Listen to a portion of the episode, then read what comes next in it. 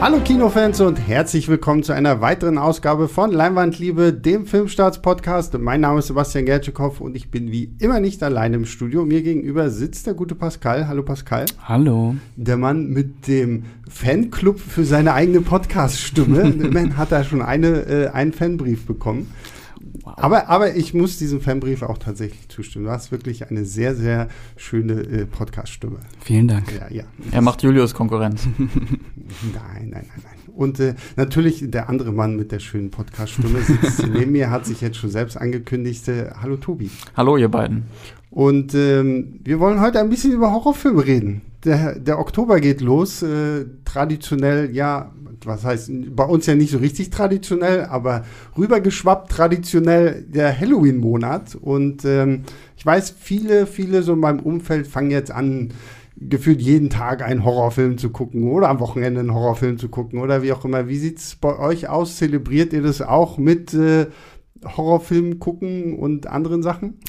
Äh, ja, tatsächlich. Ich äh, nehme mir im Oktober immer 13 Filme vor 13 Horrorfilme. Das sind dann entweder Erstsichtungen oder Filme, die ich sehr lange nicht gesehen habe. Und äh, ja, da freue ich mich jedes Jahr aufs Neue drauf. Und äh, das ist dann meine Form, wie ich den Halloween-Monat zelebriere. Wie, wie pickst du deine Erstsichtung raus? Einfach so nach, was du schon lange mal sehen wolltest? Oder? Genau, oder halt so, so Leichen, die noch bei mir im Regal rumstehen, die ich mir irgendwann mal geholt habe und nie dazu gekommen bin. Langsam anfangen zu stinken. Genau. Nenne, nenne, uns eine Leiche, die in deinem Regal steht, die du jetzt diesen Monat gucken wirst. Äh, Landhaus der toten Seelen von 1976. Oha, okay, mhm. sagt mir gar nichts, aber äh, klingt gut. Tobi, wie sieht es denn bei dir aus? Mit, mit Leichen im DVD-Regalschrank, was auch immer? Ja, leider nicht, leider gehe ich nicht ganz so methodisch vor wie der gute Pascal, aber ich versuche auch ähm, mehr Horrorfilme zu gucken als sowieso schon. Wir gucken ja, glaube ich, alle relativ viel davon. Wir sind Horrorfilm-Fans, das kann man so sagen, sonst ja. hätten wir uns ja auch nicht jetzt hier heute für diese spezielle Podcast-Folge in der Konstellation versammelt. Und ähm, ansonsten gibt es Kürbiskuchen und Kürbissuppe im Oktober. Passenderweise. Das perfekte Snackfood für den Horror. Kürbissuppe, die man vor Schreck dann über dem Sofa verkippen kann. Ja, das hat auch so was, was Blättriges, ne? Ja, genau. Das ist dann gleich so, so das Blutbad im Wohnzimmer. so, ah, ah. Ähm, ja, geht mir tatsächlich auch so. Also zumindest im Oktober. Also ich meine, guck tendenziell immer gerne Horrorfilme, egal. Aber so, so die Jahreszeit bietet sich an. Ich meine, gerade scheint hier die Sonne durch unser Podcast-Studio-Fenster. das passt dann irgendwie nicht so ganz, aber ähm, es wird früher dunkel, es ist regnerisch und kalt, perfektes Horrorfilm-Guckwetter. Mhm. Und äh, das hatten wir uns halt auch gedacht, dass wir hier heute mal über unsere drei Lieblingsfilme, äh, Horrorfilme sprechen wollen. Wir haben auch eine gute Auswahl für euch da draußen getroffen, glaube ich so. Da sind äh, moderne Klassiker dabei und richtige Klassiker dabei und äh, ein Film, über den wir uns nachher noch streiten werden. Und der beste Fuß. Film aus dieser Reihe. naja. genau, genau. Aber da kommen wir gleich noch zu. Denn ursprünglich war eigentlich nur geplant, dass wir über diese Horrorfilme reden. Äh, dann kam die gute Larissa, die mich per Mail angeschrieben hat, ob wir nicht über den Goldene Palme-Gewinner von Cannes von 2021 sprechen wollen. Ebenfalls ein ich weiß gar nicht, ob, das, ob man es wirklich als Horrorfilm bezeichnen kann, da können wir gleich noch drüber mhm. diskutieren. Auf jeden Fall über den neuen Film von Julia Ducournau, Ducournau, keine Ahnung, ich hatte nie Französisches, tut mir sehr leid äh, für die äh, Regisseurin, dass ich ihren Namen komplett falsch ausgesprochen habe, aber ich kann das nachempfinden. Viele Leute reden meinen Namen äh, auch sehr falsch aus. und wir reden über ihren neuesten Film Titan. Der jetzt ins Kino kommt. Der jetzt ins Kino kommt, deswegen dachten wir, okay, schieben wir den nochmal äh, kurz vorne mit ein. Und ähm, das wird sehr interessant, weil ich weiß, ihr, ich weiß, es ist nicht ihr Erstlingswerk, dieser Raw. Oder, genau, Raw das ist ihr Debüt. Ach so, das war ihr Debüt, okay. Ja, und ja. sie hat ähm, quasi mit diesem Raw-Film ja damals für Furore gesorgt, ähm, weil ganz viele Leute angeblich irgendwie gekotzt hätten und so. In dem Film geht es um ein junges Mädchen, die jahrelang als Vegetarierin aufgezogen wurde und als sie dann an die Uni geht, wird sie einmal gezwungen, Fleisch zu essen und entdeckt ihre Fleischeslust und will Fleisch fressen und das geht dann auch roh und das geht dann auch vom Mensch und, oh, und äh, sowas halt alles. Und ähm, den Film habe ich mir natürlich in Vorbereitung zu diesem Film hier auch nochmal angeschaut und fand ihn gut, aber längst nicht so skandalös, wie ich jetzt gedacht hätte, dass er es werden würde. Habt ihr den gesehen? Wie steht ihr zu diesem Raw? Ich mochte den. Ich habe ihn ähm, im Kino auch geschaut und ich glaube, dass der Skandal darum halt auch einfach äh, sozusagen medial aufgebauscht wurde. Ne? Das schreibt sich immer gut über so einen Horrorfilm, wenn man ihn als Skandalfilm betiteln kann. Mhm. Und ähm, andererseits verstehe ich natürlich aber auch, warum Leute daran Anstoß finden können, je nachdem, wie man so selber drauf ist, was man für einen Magen hat, ist das natürlich ein Film, der, gerade wenn dann dieses Fleisch mit so wirklich ekligen Schmatzgeräuschen gegessen wird, durchaus Übelkeit hervorrufen kann, aber sicherlich nicht in dem Maße, wie das dann bei der, in der Berichterstattung wirkte. Also definitiv kein Film für Veganer oder Vegetarier. Ähm, mhm. Aber ja, gut. Wir reden aber heute über Ihren neuen Film, Titan der, das muss ich gleich vorweg sagen, zwei Leuten in diesem Podcast wirklich fantastisch gut gefallen hat. Die Filmstaatskritik gibt äh, zweieinhalb Sterne und eine Person in diesem Podcast konnte nichts mit diesem Film anfangen. Ähm, wer das sein wird, hohoho, man weiß es noch nicht. Ähm, aber worum geht es in diesem Film? Und ähm, damit oute ich mich jetzt schon mal als die Person, die mit diesem Film nichts anfangen konnte, weil es war doch schon allein die Handlung wiederzugeben, ist äh, etwas wir. Es fängt an mit einem jungen Mädchen, das ihrem Papa das Autofahren ein bisschen zur Hölle macht, woraufhin der einen Unfall verursacht. Papa und junges Mädchen landen im, Gefäng äh, im Gefängnis, ja, im Gefängnis, ja. Nee, leider nicht. Äh, sie landen aber im Krankenhaus und dem Mädchen wird eine Titanplatte in den Schädel operiert. Und dann kommt es zu einem Zeitsprung von, weiß nicht, 15 Jahren. Sie ist jetzt eine junge Frau, die als erotische Tänzerin auf so Autoshows irgendwie auf, auf Auto äh, irgendwelche merkwürdigen Sachen betreibt. Sich räkelt. Genau, mhm. sich räkelt. Und ähm, ja, dabei natürlich äh, wird dann auch so ein bisschen thematisiert, ne, wie gehen so bestimmte Fans bei solchen Shows dann um, so. Da merken wir dann auch gleich, okay, die Dame ist nicht abgeneigt, auch den einen oder anderen Menschen einfach mal umzubringen. Ähm, und äh, so stellt sich dann auch irgendwann heraus, sie ist offensichtlich eine Serienkillerin, die wirklich, warum auch immer, Leute tötet.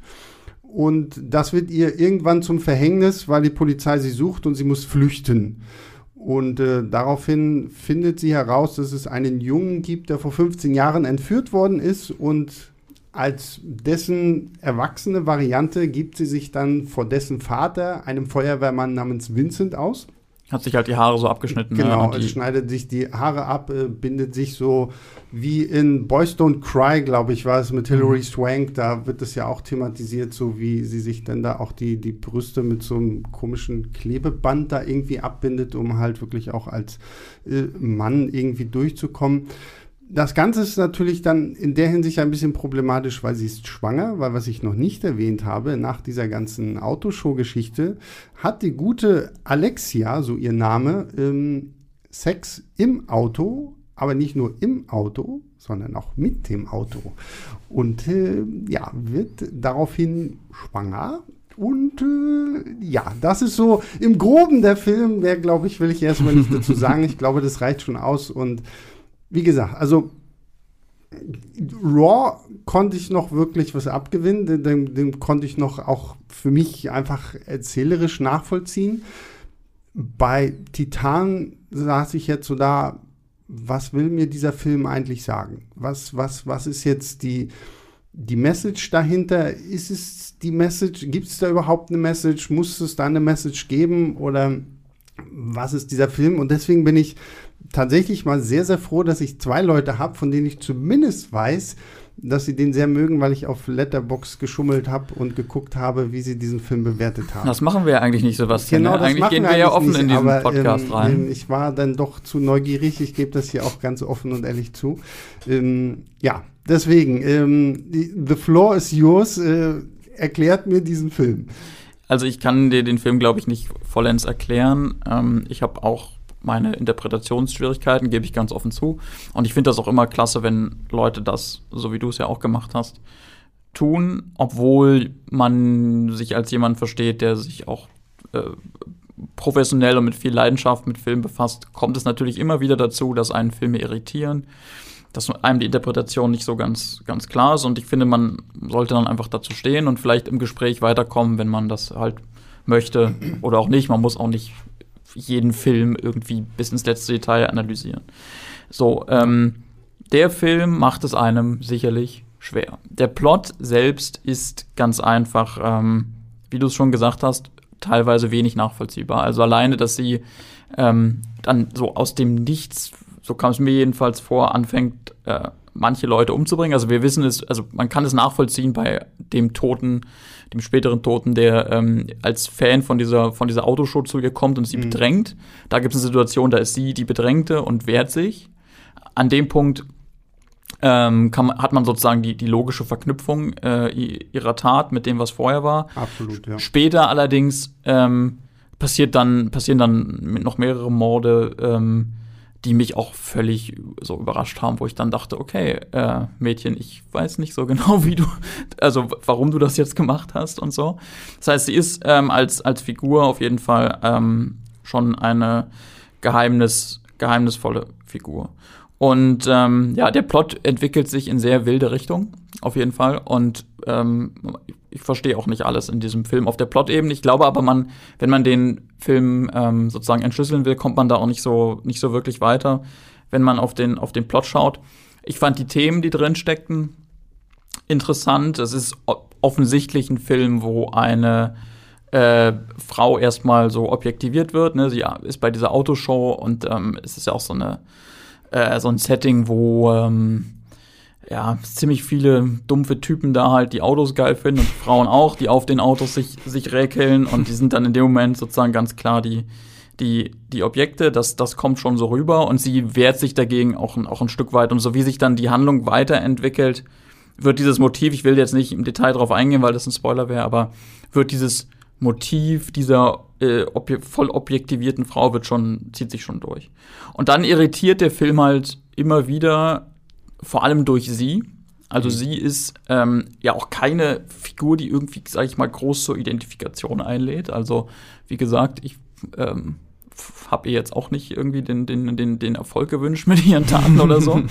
ähm, das heißt, der Film macht es einem da nicht so einfach. Das ist so kein Film, der, ähm, der dich ähm, irgendwie ja, so irgendwie so ein, einlullt und wo du dann mit der Figur mitgehst. So, so, so einfach ist es nicht.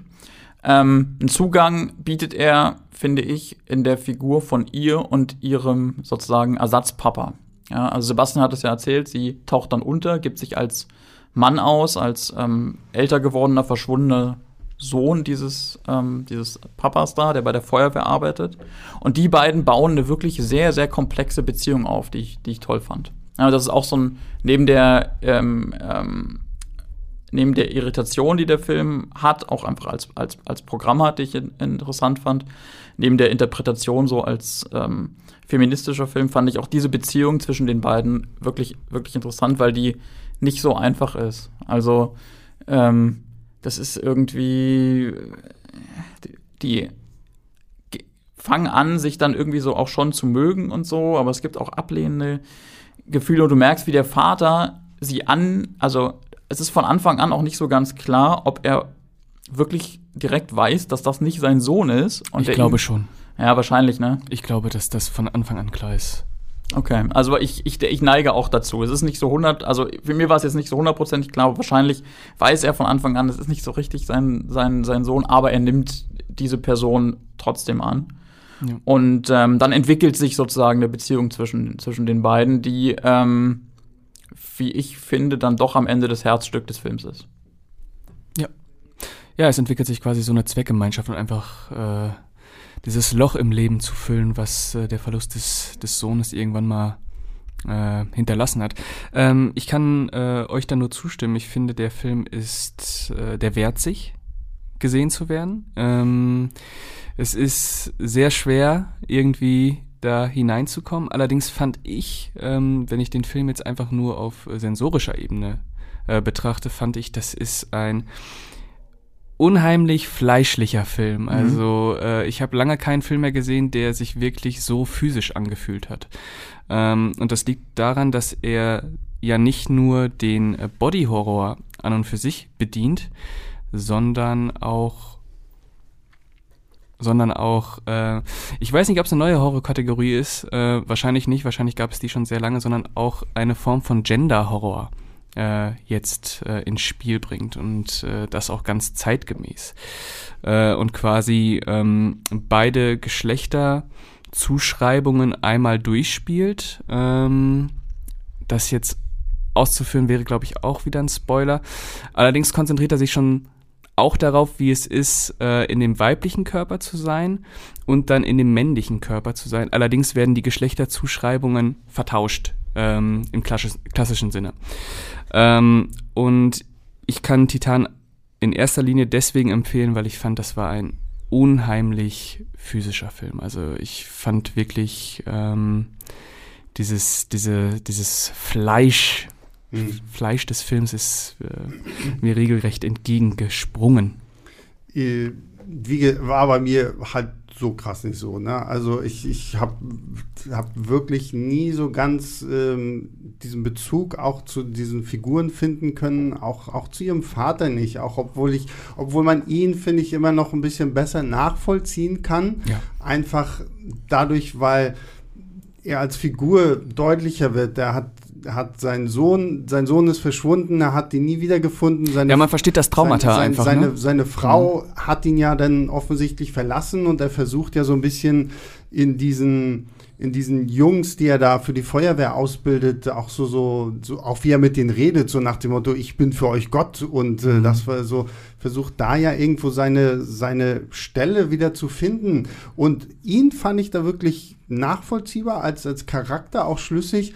Aber die ähm, Alexia hat sich mir halt komplett entzogen. So. Also da war nichts, was ich in irgendeiner Form irgendwie äh, deutlich verstehen konnte. Auch so dieser Bezug ihrer Liebe zu Autos, das wird ja gleich auch zum Anfang deutlich, nachdem sie, noch als sie ein kleines Mädchen ist und als sie diesen Unfall hat und aus dem Krankenhaus wieder rauskommt, das Erste, was sie tut, sie umarmt ja mehr oder weniger das Auto, mit dem ihre Eltern sie abholen kommen. Und später wird es ja dann quasi ihr Job, Autos zu umschmeicheln und zu umregeln mit ihrem ganzen Körper und dass sie sich dann auch so weit dazu hingibt.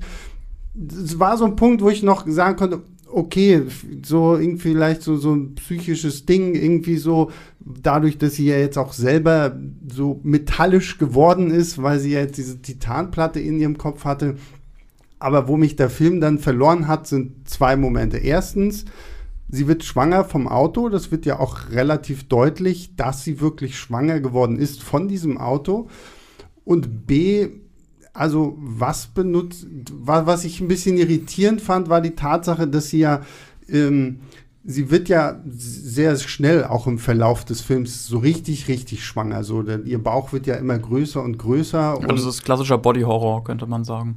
Mm, Ja, ja, weiß ich nicht. Also für Body Horror finde ich war der Film ja auch nicht Body Horror genug. Aber ich will kurz auf diese, diese ihre, ihre, ihren Wandel immer von, von, von schwangerer Frau zu jung.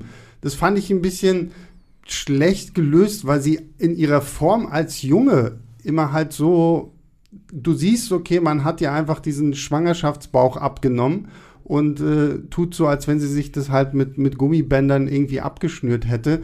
Das fand ich ein bisschen irritierend. Also ich finde, das hätte man einfach tendenziell besser lösen können, gerade wenn man uns in ihrer Form als Frau zeigt, halt, wie riesengroß ihr Bauch mittlerweile einfach geworden ist.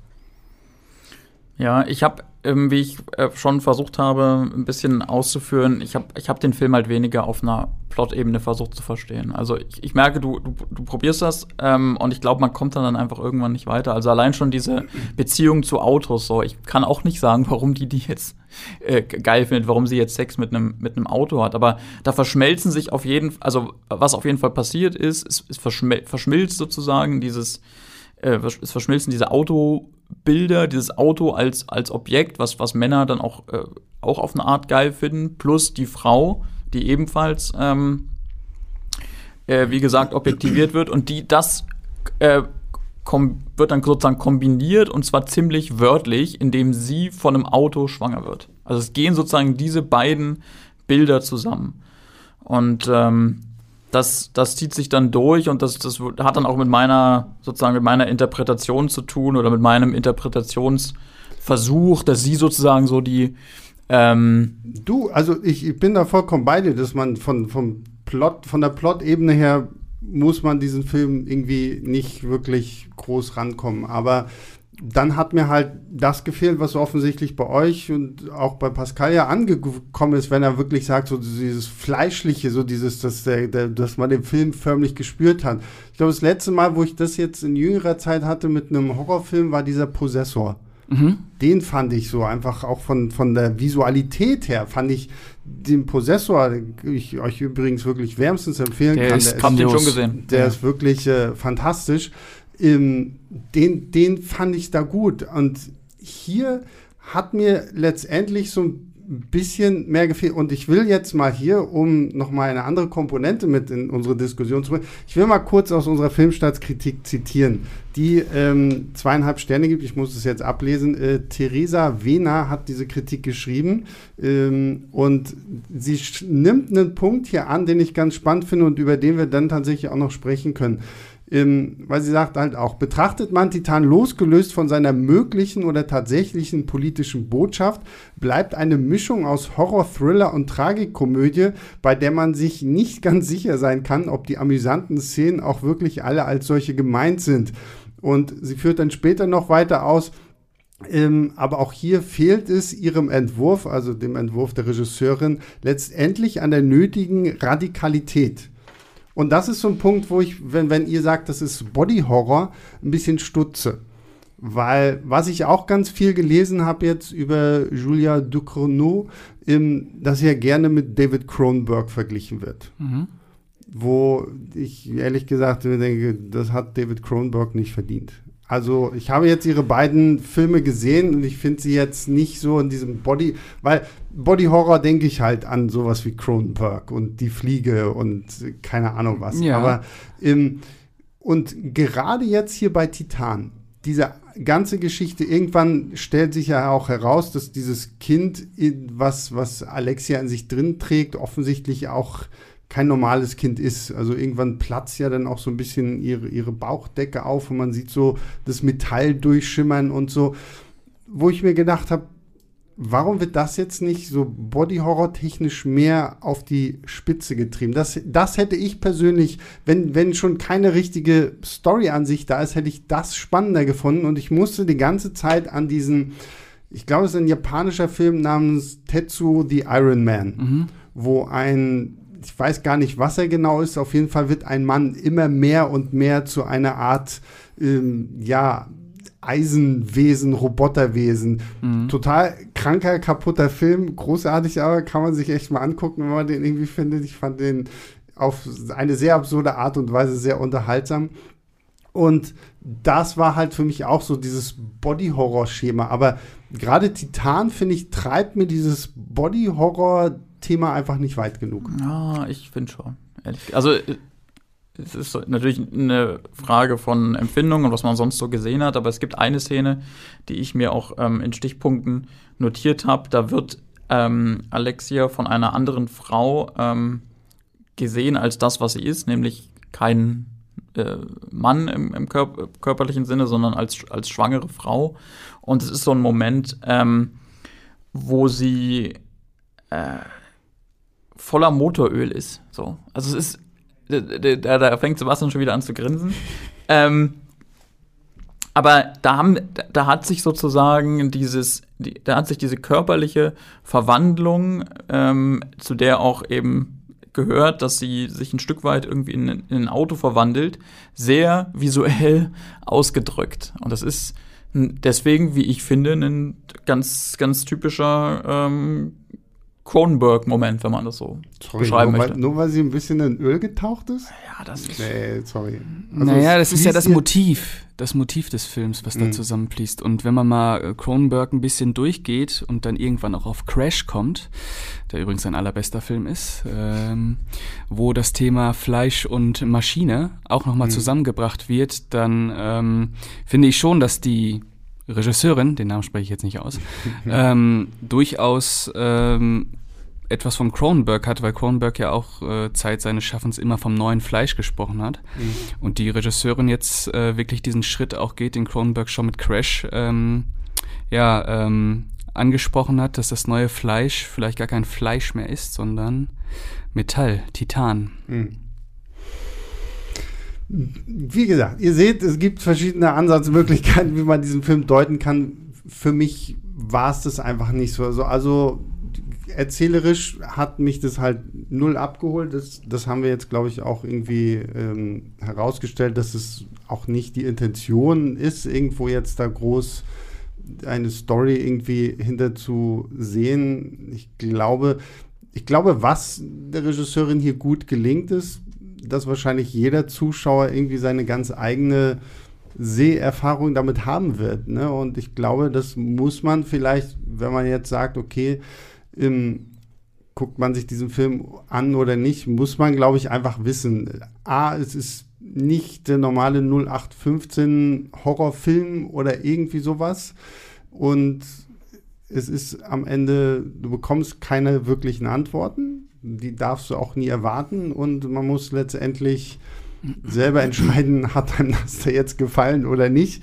Ähm, weil, wie gesagt, so, ist, für mich schwankt der Film trotzdem zu sehr hin und her. Es sind viele spannende Ideen, die da drin stecken, wo ich mir aber immer denke, hm, okay, vielleicht hätte man sich dann eher auf die eine oder andere Seite mehr konzentrieren sollen, weil klar spielen auch viele Sachen, so dieses äh, als, als so diese, dieses, dieser Gender-Horror, wie du das ja so ein bisschen genannt hast, so, ne? Wie ist es für sie als Mann in dieser Männerdomäne Feuerwehr da irgendwie auch sich zurechtzufinden? Da gibt es ja dann auch immer so diese, äh, gibt es ja diesen einen Typen, der dann auch immer sie so erkennt und dann gibt es auch eine sehr, sehr skurrile Szene, wo sie bei irgendeiner Weihnachtsfeier. Ja, die ist so grandios, die Szene, ja. die ist absolut äh, brillant. Da tanzt und dann kommt halt wieder so die Alexia, die erotische Tänzerin mit ihr durch und natürlich sind alle erstmal geschockt, so nach dem Motto, wie kann der Junge da oben so tanzen, wie er ja, die, tanzt. Die Kerle so. sind richtig irritiert. Die, ja, die, die, feuern sie erst so an, als die eben noch für einen Oberkörper für einen frei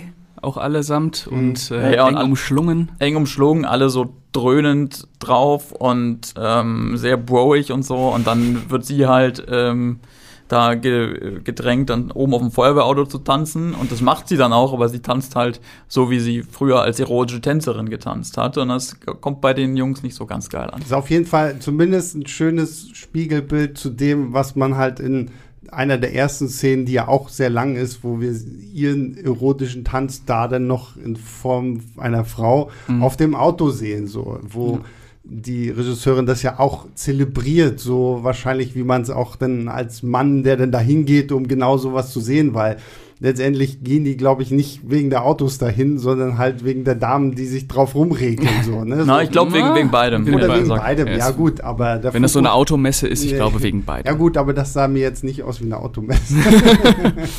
ähm, und hier hast du jetzt quasi so das Gegenstück. Ähm, ja, wie gesagt, also ich glaube, es gibt viele schöne Ansätze, die bei euch beiden gut gezündet haben, bei mir nicht. Ähm, ich lese auch noch mal kurz das Fazit von Theresa vor, die, wie gesagt, äh, zweieinhalb Sterne in der Filmstartskritik äh, gegeben hat. Und ihr Fazit ist unbestritten, wartet Titan mit einigen ausgefallenen Einfällen auf das haben wir ja schon erwähnt, die sich aber nicht so richtig zu einem überzeugenden Ganzen zusammenfügen. Das finde ich absolut auch. Unklar bleibt, ob Julia Ducournau eine Satire, ein politisches Manifest oder einen Horrorschocker angestrebt hat. Vermutlich von allem ein bisschen. Aber dann ergibt sich eben das Problem, dass Titan, anders als die besten Filme von David Cronenberg, seine Intensität in den besonders absurden Momenten nicht halten kann, sondern zu oft in Klammern, ob unfreiwillig oder absichtlich, ins Lächerliche abgleitet. Ähm, ich kann das tatsächlich von Theresa hier nur so unterschreiben. Also das sind so, so eigentlich so genauso die Gesichtspunkte, die mich auch ähm, so ein bisschen irritiert haben, dass dieser Film so ein bisschen zu sehr, zumindest in meinen Augen, nicht so wirklich weiß, was er jetzt wirklich erzählen will.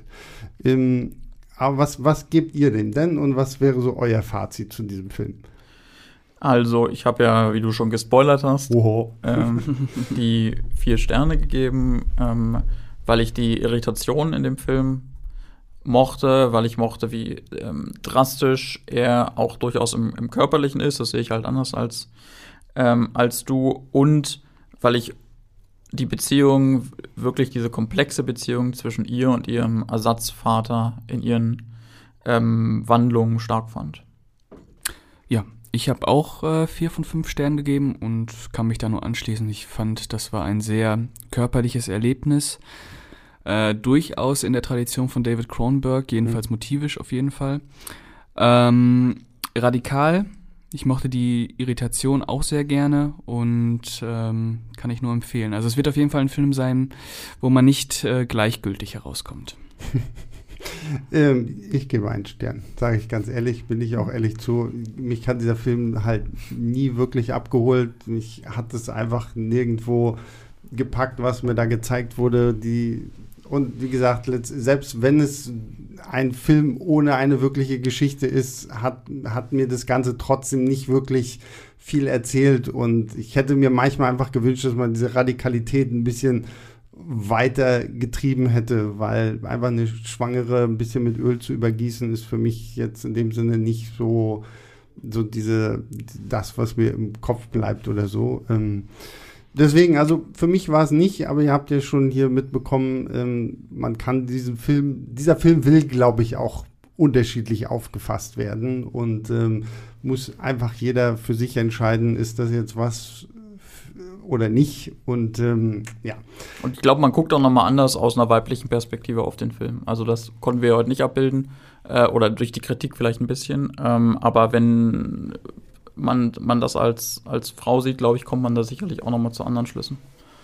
Das oder kann können, es, das oder können kann wir jetzt nicht sagen, weil wir nicht. sind keine Frauen, das weiß ich nicht. Ähm, von daher ähm, bleibt das offen. Ihr, ihr Damen da draußen, wenn ihr diesen Film gesehen habt oder wenn ihr ihn noch schauen wollt und ihn dann gesehen habt, schreibt uns einfach mal eine Mail an leinwandlieber.filmstands.de wie ihr den Film fandet. Also würde mich tatsächlich wirklich auch mal interessieren, wirklich eure Perspektive auf diesen Film zu sehen, der ja von einer Frau gedreht wurde, eine Frau in den Vordergrund stellt und ähm, ja, deswegen. Also schickt uns einfach gerne mal eine Mail, dann haben wir das mal, dann besprechen wir das im nächsten oder übernächsten Podcast nochmal, gehen dann nochmal drauf ein wir wandeln uns jetzt und gehen jetzt weg von einem aktuellen äh, Horrorfilm über zu den drei Horrorfilmen, die wir uns ausgesucht haben. Und wir haben vorher ähm, ganz diktatorisch habe ich entschieden, wer hier anfängt. Äh, Tobi, du darfst anfangen. Mit, mit dem besten Film der mit, heutigen Runde. Oder wie Pascal und ich sagen würde, wir fangen vom Schwächsten an und hören mit dem Besten auf. genau, also die ähm, Vorgabe, die wir uns gemacht haben, war, jeder bringt seinen Lieblingshorrorfilm mit heute. Und ähm, das war natürlich sicherlich ein bisschen schwierig für uns, weil ähm, den einen sich auf einen Horrorfilm festzulegen, ist. Ähm, das ist immer genauso, wenn ich jemand fragt, so, oh, du arbeitest doch so für, machst du so mit Film. Was ist denn so dein ja. Lieblingsfilm? So, okay, hast du drei Stunden Zeit? Dann können wir das mal aus. es, es wandelt sich ja auch. Ja. Und es, ähm, selbst innerhalb eines Genres kann sich das wandeln, welchen man dann als, als Lieblingsfilm bezeichnet. Ähm, aber ich habe mich festgelegt für heute auf den neuen Halloween von 2018, gedreht von David Gordon Green. Und einfach deswegen, weil das der Horrorfilm aus den vergangenen Jahren ist, der mich am meisten beschäftigt und auch beglückt hat. Mhm. Okay. Mm. Beide schon so. Mhm, okay. ich finde, das ist schon mal ein Schlag ins Gesicht für das Original. Nee, eben nicht, weil nämlich ähm, dieser Film, wie ich finde, eine auf mehreren Ebenen sehr gelungene Fortsetzung dieses Originals ist. Ich muss dazu sagen, ähm, ich glaube, der kann nur wirklich wirken, wenn man sich vorher nicht nur das Original von John Carpenter von, von Ende der 70er anschaut, sondern auch die ganzen grottigen Fortsetzungen. Und zwar wirklich jede einzelne. Nein, aber das ist ja genau das, was der Film sagt, sollst du ja nicht tun, weil der Film sagt ja ganz klar, wir, ich meine, das ist ja eh so ein bisschen das Problem der Halloween-Reihe. Es werden halt immer Fortsetzungen gemacht, die dann immer wieder sagen, ja, okay, aber die Filme davor ignorieren wir. und die Filme davor, nein, die sind nicht passiert. Und, Auf der und, Handlungsebene, ja. Also Ja, der Film, der neue. Aber der neue Film sagt das ja auch. Er sagt ja, er ist die direkte Fortsetzung zu Carpenters Original Das stimmt. von, von Anno dazu. Was ich aber meinte ist, wenn man gesehen hat, wie schlecht mit diesem, äh, mit dieser Figur Michael Myers und der ganzen Geschichte und ihrer Wirkung umgegangen wird in den Fortsetzungen, dann kann man einfach den neuen Film viel mehr würdigen. Weil der macht's halt richtig. Wir haben es hier mit einem Film zu tun, der spielt 40 Jahre später. Also, wie gesagt, der schließt an das Original an. Alles danach wird inhaltlich ignoriert. Und ich kenne keinen anderen Film, der, keinen anderen Slasher-Film, der die Handlung so viele Jahre später einfach nochmal aufgreift, fort, fortführt und das auf, auf so eine gute Art macht. Also wir, wir haben es hier zu tun im Grunde mit einem Film, wo es im Kern um Trauma geht. Ne? Also die Laurie Strode, ähm, die damals in dem ersten Film von, von Michael verfolgt wurde und äh, überlebt hat, die ist halt jetzt hier eine ähm, ältere Frau, immer noch gespielt von Jamie Lee Curtis. Und wir bekommen mit, dass sie einfach in den ganzen Jahren zwischendrin ihr Leben darauf ausgerichtet hat, ähm, sich für den Fall vorzubereiten, dass Michael Myers zurückkehrt. Ne? Hat sich darauf vorbereitet, akribisch, hat ihre persönlichen Beziehungen zerstört, das Verhältnis zu ihrer Tochter hat darunter gelitten, das Verhältnis zu ihrer Enkelin. Wir bekommen am Rande mit, sie hat ähm, äh, sich, ich glaube, sie hat mehrere Trennungen sogar, sogar hinter sich. Es ist alles irgendwie äh, immer noch dominiert von diesem Michael Myers, diesem Ma Killer mit der, mit der Maske, dieser dämonischen Kraft. Ne? Und jetzt in dem Film kommt es dann wieder zu dieser, ähm, zu dieser großen Konfrontation. Ich muss Und sagen, was mich bei diesem Film immer gestört, weil du es jetzt gerade so äh, erzählst, dass sie sich ja diese 40 Jahre darauf vorbereitet hat. Ich finde, dafür, dass sie sich 40 Jahre vorbereitet hat, darauf Michael Myers wieder zu treffen, war sie ziemlich überrascht, dass Michael Myers auf einmal wieder da ist. Und ich fand auch so ihre ganze Strategie, die sie denn da in ihrem Haus hat, wo ich mir dachte, dafür hast du jetzt 40 Jahre gebraucht, so? Also, ich weiß nicht, auf, auf der Ebene hat mich dieser Film halt so, so sehr, sehr wenig abgeholt, einfach so, auch wenn, wenn so gut dargestellt wurde, so diese zerbrochene Beziehung auch gerade zu ihrer, ihrer Tochter und dadurch natürlich dann auch so ein bisschen zu ihrer Enkelin. Ähm, und ein paar von den Horrorsachen fand ich tatsächlich nicht schlecht, auch schön blutig, aber so insgesamt habe ich nie so wirklich verstanden, warum den alle so abgefeiert haben. naja, alle haben ihn ja nicht abgefeiert. Ich glaube, ich bin der, der ihn Oder mit, warum du ihn so abfeierst. ähm, mit am meisten abfeiert, zusammen mit, mit Daniel, dem, dem Kollegen ähm, aus der Filmstarts-Redaktion. Es hat mehrere Gründe. Also wie gesagt, ich ähm, mag das, dass wir in einem Slasher-Film tatsächlich das danach erzählt bekommen, ähm, auch e- eben in seinen Auswirkungen. Ja, also dass, dass das ja diese Erfahrung, die sie da gemacht hat in dem ersten Halloween-Film, hat sie wie gesagt irgendwie 40 Jahre noch beschäftigt und das kommt wunderbar rüber, weil das auch von Jamie Lee Curtis fantastisch gespielt wird. Also Mhm. ähm, sie hat wenige, äh, sie braucht dafür nur wenige Momente. Ähm, es kommt direkt am Anfang rüber, wo sie dieses Interview mit den Podcastern hat die sie äh, dazu bringen wollen, dass sie dann endlich erzählt, ähm, was ihr Verhältnis zu Michael ist und so. Da scheint das schon durch, was das mit ihr gemacht hat. Ähm, dann gibt es ähm, eine Szene, wo sie, äh, wo sie so ein Familienessen stört und da merkst du auch, sie ist einfach so eine traumatisierte Frau. Und ähm, das, das fand ich erzählerisch und schauspielerisch wirklich ähm, schon mal, schon mal klasse gelöst. Aber ich kann auch noch andere Sachen an dem Film hervorheben, die mir gefallen haben. Ähm, in der Abgrenzung zu den meisten der Sequels haben wir es hier mit einem Michael Myers zu tun, der wieder wirklich eine, eine Kraft ist, ein, eine, eine, eine Urgewalt irgendwie. Der Boogeyman, wie er in der Originalfassung genannt wird, er ist ja kein, kein wirklicher Mensch, er ist auch nicht richtig greifbar.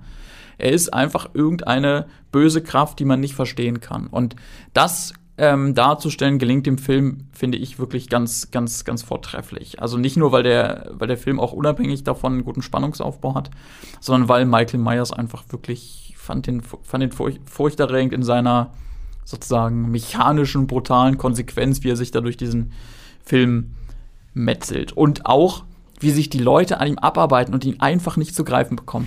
Ja, diese, es fängt damit an in dem Film, dass wir es mit zwei so Podcastern zu tun haben die machen so ein, wie man das heute eben tut, äh, nicht ein Filmpodcast, nee, der, äh, sondern ein True Crime Podcast.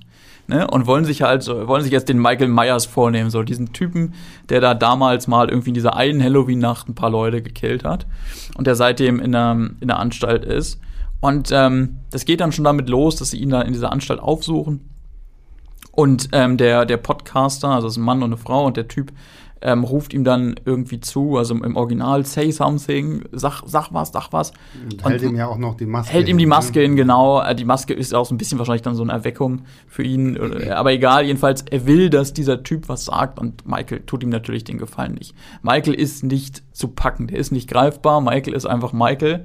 Und das, das spürt der, der Podcaster kurze Zeit später, das dürfte jetzt kein großer Spoiler sein, auch auf eine sehr direkte und, und brutale Art. Und das zieht sich halt so durch. Also Laurie zum Beispiel, der wird auch eher nicht geglaubt von ihrer Familie, nicht von sonst niemandem, wie ähm, gefährlich Michael Myers ist. Alle sagen mal so, ja, komm Oma. Ne, das war damals und wir wissen, das hat dich traumatisiert, aber die Welt hat sich geändert, der Mann ist weggesperrt, du hast nichts mehr zu befürchten. Doch, sie ist die Person, die Recht hat sie hat was zu befürchten und alle anderen auch. Und das ähm, macht der Film wirklich mit einigen ähm, sehr, sehr zudringlich brutalen Szenen deutlich. Ähm, willst du, Pascal, willst du noch was sagen oder soll ich noch weiter? Äh, du kannst loben? gerne weiter. Äh, ich habe noch. Bitte. Nee. Äh, also ich kann dazu nur sagen, ähm, ich finde den ja auch nicht schlecht. Also ich mag den. Ähm, allerdings ich weiß gar nicht, wie ich das jetzt am besten beschreiben soll. Es ist, es ist eine Fortsetzung zu John Carpenters Halloween. Mhm. mhm. Und das Gefälle zwischen diesen beiden Filmen ist so gigantisch. Ähm, bei mir ist es eher so, dass ich finde, dass der erste Halloween einfach eine grandiose Angststudie ist. Ja. Also wirklich äh, auf den Punkt inszeniert, super subtil. Äh, wohingegen der zweite, das liegt natürlich auch an seinem Thema, ähm, mit der Traumatisierung und so weiter. Und Michael kommt zurück und es sind 40 Jahre vergangen. Und äh, heute dreht man anders Filme. Ähm, mir ein bisschen ja, ich will nicht sagen zu laut ist, aber äh, ich finde, er hat nicht mehr dieses Ge Gespenstische mhm. vom ersten Teil. Ja, kann ich nachvollziehen. Ja. Ähm, was ich allerdings mochte, ist, äh, wie Michael dargestellt wurde, dennoch. Ähm, weil, wie Tobi schon gesagt hat, das ist auf jeden Fall äh, ein Berserker, ähm, der ja immer noch dieses Boogeyman-mäßige ähm, hatte. Also das hat mir schon gefallen. Und ich fand es auch ganz gut, da merkt man auch, dass David Gordon Green ursprünglich aus einer anderen Ecke kommt, ähm, dass er sich auch Zeit nimmt für für diesen Coming-of-Age-Aspekt, der da eigentlich auch irgendwo noch drin steckt und äh, diese ganze Familiendynamik. Also mhm. Äh, David Gordon Green ist ja eigentlich äh, kein Horrorregisseur. Ja. jetzt schon, aber er war es nicht, als er Halloween gedreht hat. Ja, jetzt ja. Und was ich tatsächlich, äh, was ich tatsächlich als einen Aspekt spannend fand, war, weil wir jetzt immer die ganze Zeit so bei diesem Trauerthema auch sind und dieser, dieser Angstbewältigung und sowas alles, dass dieser Film ja so ein bisschen suggeriert geht und es ja auch so schön offen lässt. So geht Laurie jetzt so diesen letzten Schritt selbst und ist dafür verantwortlich, dass Michael Myers rauskommt, damit sie sich ihm endlich stellen kann? Oder ist es dann tatsächlich nur von diesem Gefängnisbus da so ein Unfall gewesen? Wie hat sich das irgendwie ähm, zu, wie, wie ist das entstanden? Weil man sieht ja auch noch irgendwie kurz vorher, wie sie da ja in ihrem Auto hockt und noch beobachtet, wie er da aus diesem Gefängnis abtransportiert wird. Und ähm, das fand ich immer ganz spannend so, dass das, das so, so, da merkt man so, okay, hier ist zumindest jemand, der so, so, so bestimmte Aspekte wirklich schön rüberbringen kann, ohne dass du sie mir jetzt tot erklären musst mhm. und dass du jetzt da stehen musst und dann noch ähm, irgendwie am Ende noch jemand kommt und sagt, ja, ich war's oder nein, ich war es nicht und so. Und ähm, wie gesagt, ja, auch da gebe ich euch auch recht, so Michael Myers selbst fand ich war wirklich cool gemacht so, also auch so von der ganzen Szenerie, auch ich liebe diese eine Szene, wo, wo wir auch diesen One-Take haben, wo er da durch diese, wo alle um ihn rum in Halloween-Kostümen halt durch die Gegend laufen und er da in, in diese Garage reingeht, sich dann dieses Messer da aus der äh, Schublade holt und so. Das, das sind, das und man sieht, dass er und merkt, dass er eben nicht eine Halloween-Figur ist, sondern mhm. einfach ein total verroter Killer. Ne? Um ihn herum sind alle maskiert und feiern Halloween und er zelebriert auch Halloween, aber auf seine eigene Art. Aber trotzdem bin ich da echt bei Pascal so, wenn, wenn ich mir denn gerade, und ich hatte mir auch vorher, vielleicht war das auch irgendwo der Fehler, vorher nochmal das Original angeguckt und och, also dieser originale Film hat so eine bedrückende Atmosphäre. Ich finde es auch so toll, wie hier Michael Myers so, so, hast du ihn jetzt gesehen, hast du ihn jetzt nicht gesehen? Mhm. Und wenn sich die Protagonisten nochmal irgendwie umdrehen, so, so dann, hä, da ist, ist er wieder weg, so, was war? Es ist so, es wirkt so von heutiger Sicht irgendwie sind es so, so simple Elemente, aber sie sind halt einfach so gut, dass dann verbunden mit der Musik und allein diese Eröffnungssequenz aus diesem Point of View mit, mhm. und also da steckt halt so viel drin und es ist, glaube ich, auch immer so ein bisschen so dieses Problem, so wenn du halt 40 Jahre danach irgendwie nochmal kommst und sagst, so jetzt aber machen wir. Und das hier ist jetzt die richtige Fortsetzung. Und so ist natürlich, sind natürlich große Schuhe, die du irgendwie füllen musst. Und die hat der Film für mich auch in vielen Punkten dann doch nicht füllen können. Ich will noch eine Sache unterstreichen, ähm, weil ich ja jetzt hier in der Rolle bin, dass ich den Film äh, verteidige. ähm, die hatte Pascal schon angesprochen. Der Regisseur David Gordon Green kommt eigentlich aus, äh, der, hat, der hat so sowohl irgendwie ziemlich ähm, klamaukige Komödien gemacht, aber auch so sensiblere äh, Indie-Filme. Und das kommt ähm, vor allem dieser sensiblere Teil, der kommt hier echt auch ganz gut zur Geltung. Und ähm, aber eben in so ganz, ganz wenigen kleinen Momenten auch, in denen man merkt, dass das irgendwie doch mehr ist als nur so ein Slasher-Film von der, von der Stange, weil die Figuren dann irgendwie den Tick besser ausgearbeitet sind und weil es so, so, so Momente gibt, die man in der Art von Film eigentlich, wenn man andere geguckt hat, nicht, nicht erwarten würde. Ich, ich hebe da immer eine Szene hervor, die ich geradezu poetisch fand. Habe ich in dem Podcast ja auch schon mal gemacht, irgendwann am Anfang, als wir gestartet haben. Ähm, da kommt es dazu, dass nach einer Party die Enkelin von Laurie Strode mit einem Kumpel da weggeht und die Party ist nicht besonders gut gelaufen und der Kumpel versucht dann noch irgendwie bei, bei ihr zu landen und kackt dabei völlig ab. Und ähm, sie lässt ihn dann da halt zurück, alleine auf der Wiese und dann kommt Michael. Und du hast auf einmal so, so einen ganz kleinen Moment, wo irgendwie zwei total vereinsamte Typen da, da zusammenfinden. Und der Einzige, der, wo ich mir dachte, der jetzt irgendwie verstehen kann, wie einsam sich dieser Junge da gerade fühlen muss, ist ausgerechnet Michael Myers. das war so ein, so ein, so ein, so ein Moment, den ich einfach in, ähm, in einem Slasher-Film, in einem, der auch sonst, wie ihr richtig gesagt habt, sehr grob ist, nicht, ähm, nicht, nicht, nicht erwartet, erwartet hätte und den einfach dieser David Gordon Green als Regisseur da reinbringt hat ja zumindest andere Leute aus dem Comedy-Bereich dazu gebracht, ebenfalls Horrorfilme zu machen. Ich, das war ja dann so ein bisschen, wo ich mir dachte, okay, Chris Rock macht jetzt Saw 9. So. Aber gut, das ist doch mal wieder ein ganz anderes Thema. Ja, ja, also. Weil das war nicht gut. Also da gucken wir dann lieber nochmal Halloween an.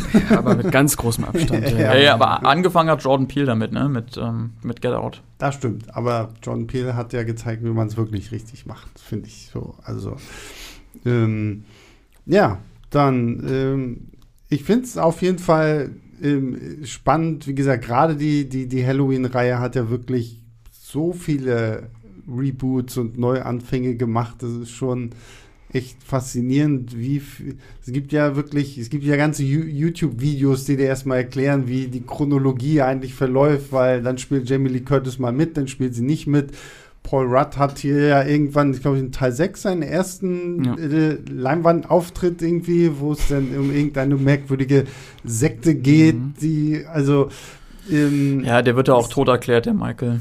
Ja, also das ist halt vielleicht auch so ein bisschen das Problem, was Michael Myers hat im Vergleich zu Figuren wie halt zum Jason Voorhees, mit dem man halt irgendwann einfach gesagt hat, okay, komm, fuck it, wir machen Scheiß da jetzt drauf. halt irgendwie alles aus ihm. Wir machen ihn zu einem Parasiten, zu einem Zombie, zu einem Terminator und ja, keine schicken Ahnung, ihn ins All. Schicken ihn ins All und keine Ahnung was. Und, ähm, da ist Michael gerade zu bodenständig. Und, ja. und, und, und sowas wie Freddy Krüger, der war ja schon von Anfang an so eine Persönlichkeit irgendwo auch, ne? Und ähm, irgendjemand hat sein Telefon hier nicht auf Flugmodus. Ähm, und äh, das ist äh, dann natürlich Michael Myers ist halt immer so diese, genau das, was Tobi vorhin meinte, ne? so dieser Boogeyman, so diese Figur, die die man eigentlich auch nicht erklären muss, die aber einfach ähm, durch, durch, diese, durch diese, ich trage eine weiße Maske und ich, ich sage auch nie nur irgendwie einen Ton. Gut, hat, Jason hat auch nie groß was gesagt, aber Jason hatte, finde ich, immer trotzdem noch so ein bisschen interessanteren Charakter, so als, als so ein Michael Myers, zumindest in seinen späteren Fortsetzungen dann so. Ja, hm. ich finde, Michael ist dann immer noch interessant so als das pure Böse. Mhm. Also, das ist wirklich die purste Form von Angst, die man haben kann, die Ja. nicht erklärbar ist, die du nicht psychologisieren kannst. Das wird ja in dem Film Weiß Gott versucht. Ich meine, da gibt es ja sogar einen Psychologen, der da Ja, eine Rolle spielt. Aber das äh, klappt nicht. Michael lässt sich nicht Naja, wie, wie Äh, steht ihr fest- denn jetzt zu Halloween Kills? zurren. Habe ich Bock drauf. Ja, ich tatsächlich auch. Komischerweise, also so der erste Trailer, den fand ich wirklich cool. Ähm, finde es tatsächlich auch spannend, wie viele Leute sie so aus, den, aus dem Original dann hier jetzt auch nochmal wieder zurückholen. Der letzte Trailer, glaube ich, der rausgekommen ist, schneidet es ja auch so schön nochmal so Splitscreen-mäßig, damit auch jeder weiß, ach guck mal, das ist der, das ist Äh, so, so gegenüber. Ähm, Ja, bin ich auch sehr gespannt drauf. Wird es auch hier natürlich einen Podcast zu geben. Uh. Ähm, und ähm, ja, damit, äh, glaube ich, verabschieden wir uns von Michael Myers und äh, gehen über zum nächsten Horrorfilm. Und äh, jetzt schubs ich, dränge ich mich einfach mal vor, weil wir haben ja gesagt, der richtige Klassiker kommt zum Schluss. ähm, und ähm, ich musste tatsächlich gar nicht so lange überlegen, welchen Film ich jetzt hier in diesen Podcast mit reinnehme, weil für mich so einer der unheimlichsten und atmosphärischsten Horrorfilme, die ich so in den letzten Jahren gesehen habe, stammt aus dem gleichen Jahr wie Halloween von David Gordon Green, ist aber ein wahnsinnig toller Film von Ari Aster, sein Debütfilm auch noch, wo ich mir denke, wow, wie kann man mit so einem Film halt schon losstarten? Hereditary. Und ähm, ja, die kleine, feine Geschichte einer Familie, vor allen Dingen einer Mutter, die ihre Mutter verliert. Und äh, daraufhin passieren trotz allem sehr merkwürdige Dinge. Es ist mehr, im ersten Teil ja mehr so auch so ein Trauerbewältigungsthema. Wie geht die Mutter damit um? Wie geht die Familie mit dem Tod der Großmutter um? Wie verarbeiten das die unterschiedlichen Menschen ähm, auf ihre Art und Weise? Und dann gibt es den krassesten, ähm, die krasseste Szene irgendwie, die, die man gerade so wie der Film anfängt, irgendwie so überhaupt nicht erwartet und dann weiß man, okay, jetzt schlägt der Film in eine ganz andere Richtung und ich muss einfach sagen, also ich finde den schauspielerisch fantastisch. Ich finde es unglaublich äh, skandalös, dass man nicht äh, Toni Collette, die hier die Mutter spielt, bei den Oscars damals einfach komplett übersehen hat irgendwo. Ja. Ähm, schauspielerisch, aber auch alle anderen. Gabriel Byrne, Alex Wolf, der den Sohn spielt, wirklich fantastisch. Auch Ari Aster, wie er wirklich mit, mit, mit Schnitt vor allen Dingen auch spielt und mit, mit Licht und Kameraeinstellungen, die teilweise einfach stehen bleiben und du dir denkst so, okay, warum passiert nichts? Und dann guckst du dich so nach und nach im Bild um und auf einmal so, oh, oh, was ist das da oben? Und äh, so, also äh, ich finde, er vereint ganz schön so, so klassische Jumpscare-Momente, dekonstruiert die dann teilweise aber auch wirklich sehr, sehr schön und äh, bildet so seine ganz, ganz eigene ähm, Story da dann einfach auf, die mich immer wieder umgehauen hat. Und damals, als ich sie im Kino gesehen habe, war wirklich also so, so, so ein Horrorfilmerlebnis, wie ich es schon lange nicht mehr hatte, wo ich wirklich so Gänsehaut hatte, die Haare standen mir zu Berge und ähm, ist für mich einfach so ein Film, den ich wahnsinnig, wahnsinnig liebe, der wirklich toll daherkommt. Ich frage mich nur immer so ein bisschen, und das ist, vielleicht werfe ich das mal hier so in die Runde, ich habe immer so das Gefühl, dieser, fünf, dieser Film hätte fünf Minuten früher aufhören können. Es gibt ja dann noch so diese Szene, die dann rangeklatscht wird in diesem Baumhaus. Wo ich mir immer so ein bisschen denke, die finde ich für das, was mir der ganze Film erzählt hat, fast schon ein bisschen zu plakativ, so er erklärerisch nochmal, so, so damit auch der Letzte kapiert, was jetzt gerade wirklich stattfindet. Ich finde es cooler und ich sage euch auch, wo ich es cooler gefunden hätte, wenn man diesen Film beendet hätte. Ähm, ich weiß nicht, ich versuche es so, so spoilerunfrei wie möglich irgendwie zu. Spoilerfrei wie Äh, möglich. genau, spoilerfrei. ähm, wenn, wenn er am Ende aus dem, aus dem Fenster im Dachboden stürzt und unten äh, in diesem Blumenbeet landet, aufsteht und das rote Licht im, im Baumhaus geht wieder an.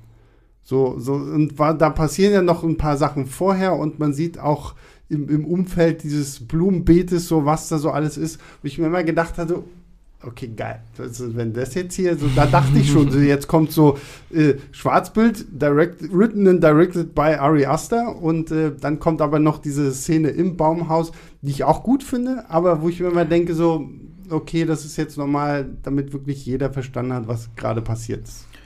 Also ich weiß, was du meinst. Ähm, ich glaube aber, dass der Film, und da muss ich jetzt sagen, leider, weil ich hier nicht groß widersprechen kann, so grandios ist, dass es einfach egal ist, ob man, Ja, ob man klar, die Szene dann ähm, noch für nötig hält oder nicht. Und ich glaube, der Film zeigt auch ganz gut, ähm, was einen großartigen Horrorfilm ausmachen kann, nämlich, dass er erstmal als einfach Drama für sich fantastisch funktioniert. Ja? Also du hattest ja die Oscars erwähnt und die Frage gestellt, warum der Film da keine Berücksichtigung fand und so. Und ich glaube, wenn das kein Horrorfilm wäre, der auch mit Genre-Elementen arbeitet, sondern einfach ein Familiendrama, dann hätte der diese Berücksichtigung bekommen. Klar. Weil, der, weil der fantastisch gespielt ist, weil die Fam das Familienverhältnis, also die untereinander, die, ähm, Teil, die Mitglieder der Familie haben ein sehr komplexes Verhältnis zueinander. Es geht viel um das, was nicht gesagt wird, was sich dann so irgendwann Bahn bricht und so. Ähm, Toni Collette in der Hauptrolle ist stark, aber auch alle anderen machen das ähm, sehr, sehr gut. Ähm, und dann kommt dieser Horroraspekt dazu, aber der ist nicht irgendwie aufgefropft oder so, sondern ich finde, der ergibt sich aus diesem Schrecken, den die Familie durchgemacht hat. Man kann das irgendwie auch als Metapher sehen für das ganze irgendwie un ungesagte, unterdrückte, was, was in diesem Familienkonstrukt drin ist ähm, und was sich dann jetzt endlich mal Bahn bricht. So, ne? Man kennt das ja, man, bestimmte Sachen sagt man einfach über Jahre nicht, aber sie nagen an einem. Und ähm, Insofern kann man diese ganzen übersinnlichen Horrorelemente, die auch ziemlich schnell in den Film reinkommen, also der verhält ja auch gar nicht so lange hinterm Berg, muss man Mhm. sagen, ähm, kann man dann eben auch so als, als, als Metapher da, dafür nehmen. Und dass, dass, dass, dass er eben auch zuerst mal als, ähm, als Figurendrama so gut funktioniert, finde ich, ähm, hat er auch gemein mit durchaus mit, mit Halloween, wo ich die Familienkonstellation auch interessant fand. Ähm, also bei dem neuen Halloween. Ähm, und auch mit dem, mit dem letzten Film, über den wir dann heute noch reden werden. Ja. Da kann ich zustimmen. Also über den letzten Film, den wir heute reden werden, da ist der Hereditary natürlich, äh, hat er sich, glaube ich, gut dran bedient. Mhm. Ähm, und ich finde den auch absolut grandios. Ähm, sowohl als Drama als auch als Okkulthorror. Mhm. Ich finde, da sitzt alles. Der ist inszenatorisch brillant, der ist schauspielerisch brillant, der äh, schafft es, wie Tobi eben schon gesagt hat, dieses äh, Unausgesprochene sowohl im Drama als auch äh, im Horror zu finden und dann beide Aspekte zu verknüpfen. Und ich finde, das war einer der letzten Horrorfilme, wo ich wirklich Angst hatte. Ja, ja. Wir hatten, wir hatten, es war sehr lustig, weil ich hatte dann zwei Kollegen hier aus dem Büro mitgenommen und äh, die eine davon war die gute Sandra, die damals noch meine ähm, Volontärin hier ähm, im YouTube-Team gewesen ist. Und die hat noch Monate danach davon erzählt, dass sie einfach immer noch bei Licht einschlafen muss, weil dieser Film sie so nachhaltig irgendwo äh, beeinflusst hat. Und äh, ja, also ich finde auch so, das ist so, so einfach so, so ein wirklich sehr, sehr atmosphärischer Film. Der hat auch einfach zeigt, du musst halt nicht ständig Jumpscares und haufenweise Kunstblut und irgendwie jetzt fiese Dämonen haben und nicht, dass solche Filme nicht auch toll sein können. Mhm. Ne? Aber dass es halt auch mit wirklich einfachen, ruhigen Mitteln geht und dass du den, diesen Horror halt wirklich auch aus diesem Drama heraus entstehen lassen kannst. Ne? Mhm. Und ähm, das ich, bringt uns ja zu dem Film, den Pascal uns mitgebracht hat, weil der ja auch auf so, eine, E- auf so einer Ebene funktioniert, wo wir gar nicht viele Schockmomente eigentlich brauchen, um trotzdem so gebannt davon zu sein. Aber ich greife vorweg. genau, denn äh, ich habe mich für Rosemary's Baby entschieden von Roman Polanski aus dem Jahre 1967? 68. 68. Ja, also der Film spielt am Anfang, ich habe es mir extra notiert, 1965 und der Ja. Film ist aber 68 erschienen. Okay, und äh, ich sag mal kurz, worum es geht. Es geht um das äh, Ehepaar, sind die schon verheiratet? Ich, Ja, ja, ich glaube. ich glaube ja. Ähm, Rosemary und Guy, die in ein neues Apartment ziehen und ähm, sich dann irgendwann dazu entscheiden, ja, es ist vielleicht auch mal Zeit, um schwanger zu werden. Und ähm, zur gleichen Zeit lernen sie auch die etwas ja aufdringlichen Nachbarn kennen. Nett formuliert, ja. Ja, äh, Minnie und äh, Roman, die sich dann äh, immer stärker in das Leben von Rosemary und Guy einmischen. Und äh, eines Abends, als Rosemary, glaube ich, zu viel getrunken hat, hat sie da zu viel getrunken? Ich glaube ja. Auf jeden Fall ist sie sehr erschöpft und äh, muss ins Bett gebracht werden und hat dann eine einen Albtraum, wie man erstmal denkt, ähm, wo sie Sex mit einem Der- Wesen hat.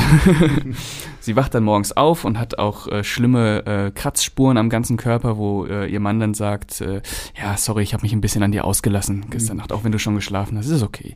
Äh, genau, und dann ähm, merkt sie, dass sie schwanger ist und äh, irgendwas stimmt nicht. Irgendwas ist da nicht richtig. Und ähm, das ist eigentlich so der Schwerpunkt des Films, in den Roman Polanski sein Publikum zieht, in dieses irgendwas stimmt da nicht. Aber was? Was stimmt da jetzt gerade nicht? Also ist es einfach nur, man hört ja auch, dass alle Schwangerschaften irgendwie unterschiedlich sind und vielleicht ist Rosemary gerade in einer Schwangerschaft, die extrem schlimm ist. Also nicht nur körperlich, sondern vielleicht auch äh, psychisch, denn sie entwickelt ja langsam ähm, Paranoia Mhm. dass die Nachbarn vielleicht irgendeinem Kult, irgendeiner Sekte angehören und äh, sie vom Teufel geschwängert wurde. Ähm, und ich finde, das ist einer, wenn nicht sogar der besten Psycho-Thriller, Psycho-Horror-Thriller, die äh, sich wirklich äh, die Zeit nehmen, um den Zuschauer zusammen mit dieser Hauptfigur in dieses, in dieses Wechselbad der Gefühle Ja. äh, einsteigen zu lassen, weil man selber nicht mehr weiß, wo man überhaupt dran ist. Also man versteht Rosemary, aber so richtig in der Situation, dass man sagen kann, ja, okay, ja, ja, das stimmt schon, man muss sich auf ihre Seite schlagen. Also natürlich ist man auf ihrer Seite, aber es ist so ein Film voller Zweifel und voller, Ja, der Film macht einen richtig schön paranoid, finde Ja, genau. So, ne? Also du hast ja auch, ich finde dir dieses, dieses Nachbar ältere Ehepärchen ist ja auch fantastisch. Auch diese Ruth Gordon, ja die Mimi da spielt. Mini, Mimi? Mini, ne? Mini, glaube ich, Mhm. ne? ja. Ähm, ist ja unglaublich so. Das ist so die, die, die süßeste Persönlichkeit irgendwie so, die, so die, die, das, das Bilderbuchbeispiel einer netten, kleinen, älteren Dame, die nebenan wohnt, die sich irgendwie um dich kümmert und so.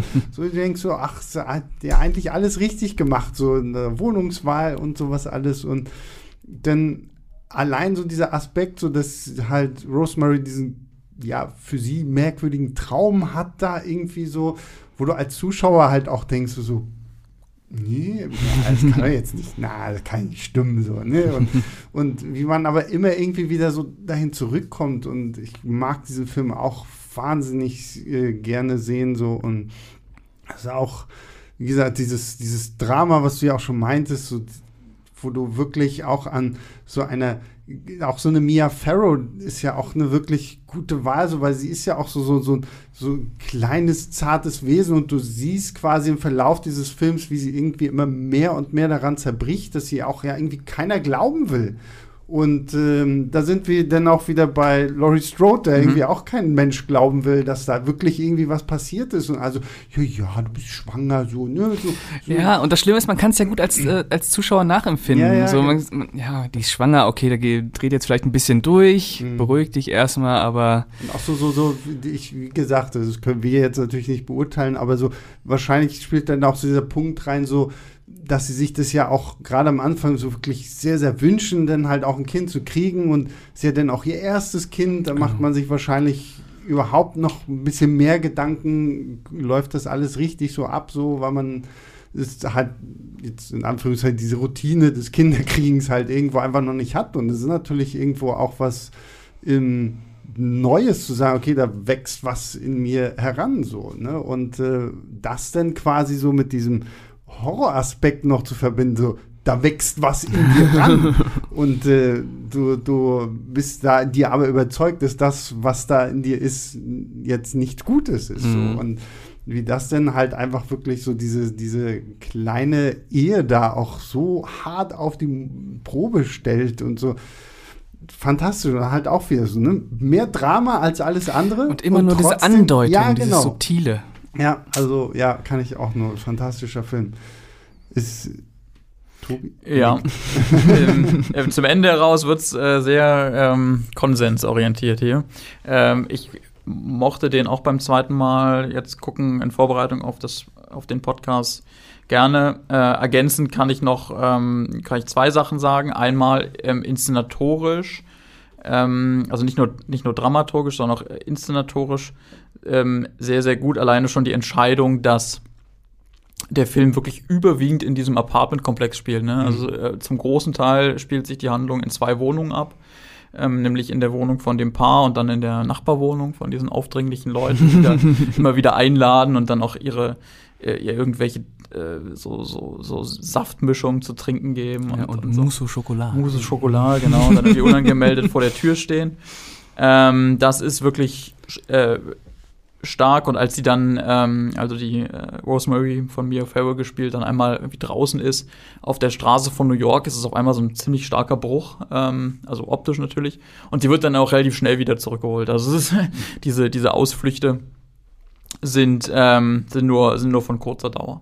Und so. Und was ich aber auch echt bis, äh, so mit dem, mit dem Wissen um Roman Polanski und so extrem unangenehm fand, ist, äh, das, das war mir beim ersten Mal gucken, das ist schon sehr lange her, ähm, nicht so bewusst, aber jetzt diese Vergewaltigungsszene, ne, wo, ähm, die es da in dem, in dem Film gibt, ähm, die sich auch sehr schnell als tatsächliche und nicht nur irgendwie erträumte Vergewaltigung herausstellt. Ich meine, dem Typ, also dem Regisseur wird ja das vorgeworfen, dass er, es gibt mehrfache Vergewaltigungsvorwürfe und zehn Jahre später begann dann dieser bekannteste Prozess gegen ihn, wo er ähm, eben der, der Vergewaltigung einer Minderjährigen angeklagt wurde.